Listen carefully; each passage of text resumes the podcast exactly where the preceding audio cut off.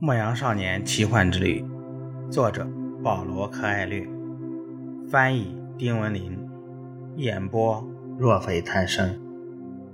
第七集。第二天中午，男孩又遇见了那位老人。男孩如约带去了六只羊。出乎我的意料，男孩说：“我的朋友立刻就买下了羊群，还说他一直都想当牧羊人。”这是个好兆头，事情往往如此。老人说：“我们把这称作良好的开端。第一次玩纸牌多半会赢，这就是新手的运气。这是为什么？因为生活希望你去实现自己的天命。”接着，老者开始检查那六只羊，他发现其中一只是瘸腿儿。男孩解释说。腿瘸无大碍，因为那是最聪明的一只羊，而且羊毛产量很高。财宝在什么地方？男孩问道。在埃及金字塔附近。男孩吓了一跳，那吉普赛老妇也是这样说的，但他没收任何报酬。要想到达那里，你必须囤积而行。上帝为每个人预示了应走的道路，你只需看懂上帝给你的预示就行了。男孩正要说话，但尚未开口，却飞来了一只蝴蝶，在他和老人之间上下翻飞。他一下想起了祖父，小时候祖父对他说过，蝴蝶预示着好运将至，就像蟋蟀、蝈蝈。蜥蜴和四叶草一样，的确如此。就像你祖父对你说的，这些都是好运降至的兆头。老人说，他能看透男孩心里的想法。老人打开遮在胸前的披风，男孩看到眼前的情景，深感惊讶，想起前一天他曾经见到过的发光物。老人竟带着一块缀满了宝石的纯金胸牌，他真的是一位王，装扮成这副模样，大概是为了躲避强盗。给你，老人一边说，一边将纯金胸牌中央镶着的一块白色宝石和一块黑色宝石取下来。这两块宝石名叫孤灵和图明。黑宝石的名字意味着是，白宝石的名字意味着否。当你辨别不出预兆的时候，它们就能派上用场。你提出问题时永远要客观，但是，一般情况下，你要尽量自己拿主意。财宝就在金字塔附近，这你已经知道了。不过。你得拿出六只羊做报酬，因为我帮你做出了一个决定。男孩将两块宝石放进搭链里。从今往后，凡事就要自己做主了。不要忘了，万物皆为一物。不要忘了各种预兆的表达方式。不要忘了去完成你的天命。不过。分手之前，我还想跟你讲个小故事。一位商人派他的儿子去向人类的智慧大师讨教幸福的秘密。少年在沙漠中跋涉了四十天，最后来到一座美丽的城堡。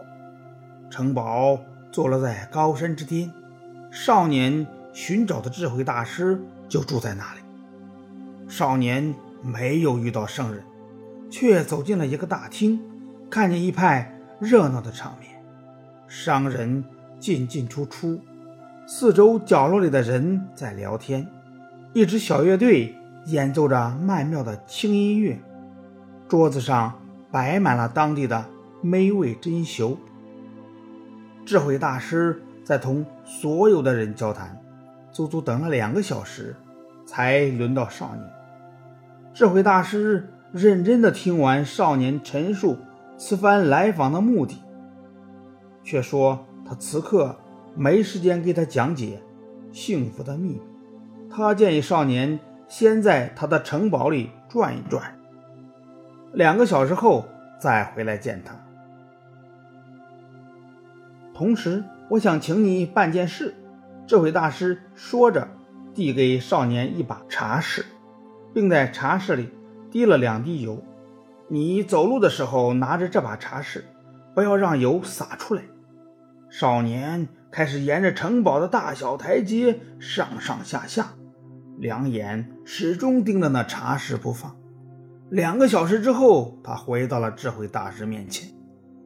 大师问道：“你看见我餐厅里的？”波斯地毯了吗？你看见园艺大师耗时十年培育的花园了吗？你留意我图书馆里那些漂亮的羊皮纸文献了吗？少年很不好意思，坦白说，他什么也没看到。当时他唯一关注的是不要让那两滴油洒出来，因为那是智者托付他办的事。那你就再去看一看我城堡中的奇珍异宝吧。”这位大师说，“如果你不了解一个人的家，就不能信任他。”少年放松下来，拿起茶室，重新开始在城堡里漫步。这一次，他注意到了挂在天花板上和墙壁上的那些艺术品，看到了花园，看到了周围的山岭，看到了。娇嫩的鲜花，看到了每一件艺术品都摆放的恰到好处。再回到智慧大师面前时，他详细的叙述了刚才看到的一切。可我托付你拿着的那两滴油在哪呢？智慧大师问。少年一看那茶匙，发现油早已洒光了。这正是我要给你的唯一忠告。智慧大师说：“幸福的秘密在于，幸福的秘密就在于，既要看到世上的奇珍异宝，又要永远不忘记勺里面的那两滴油。”牧羊少年没说话，他听懂了老人讲述的故事。牧羊人喜欢四处游荡，但是永远不会忘记他的羊群。老人看了看男孩，伸出双手，在他头顶做了几个奇怪的手势，然后便赶着羊群扬长而去。在小城塔利法的制高点有一座旧城堡，那是当年摩尔人修建的。坐在城堡的高墙上，可以看到一个广场，广场上卖爆米花的小贩，还可以隐约看到。非洲大陆的一角，撒冷之王麦基喜德那天下午正坐在城堡的高墙上，地中海的东风吹拂着他的脸庞。他身旁那几只羊由于害怕新主人，一直骚动不安。频繁的变化刺激了他们的神经，他们想要的仅仅是水和食物。麦基喜德看了一眼正驶离港口的那条小船，在得到了男孩十分之一的羊之后，他再也不会见到那男孩了，就如同再也见不到亚伯拉罕一样。然而，他就是干这一行的。神不应该有欲望，因为神没有天命。但是，撒冷之王。却由衷的祈愿牧羊少年得偿所愿。他想到，遗憾的是，男孩很快便会忘掉我的名字。当时我应该多重复几遍，那样的话，他今后提到我的时候，就会说我是麦基喜德，是撒冷之王。他抬头望向天空，有些后悔地说道。主啊，正如您所说，这是纯粹的虚荣。我明白这一点。不过，一个老迈的王，有时需要为自己感到骄傲。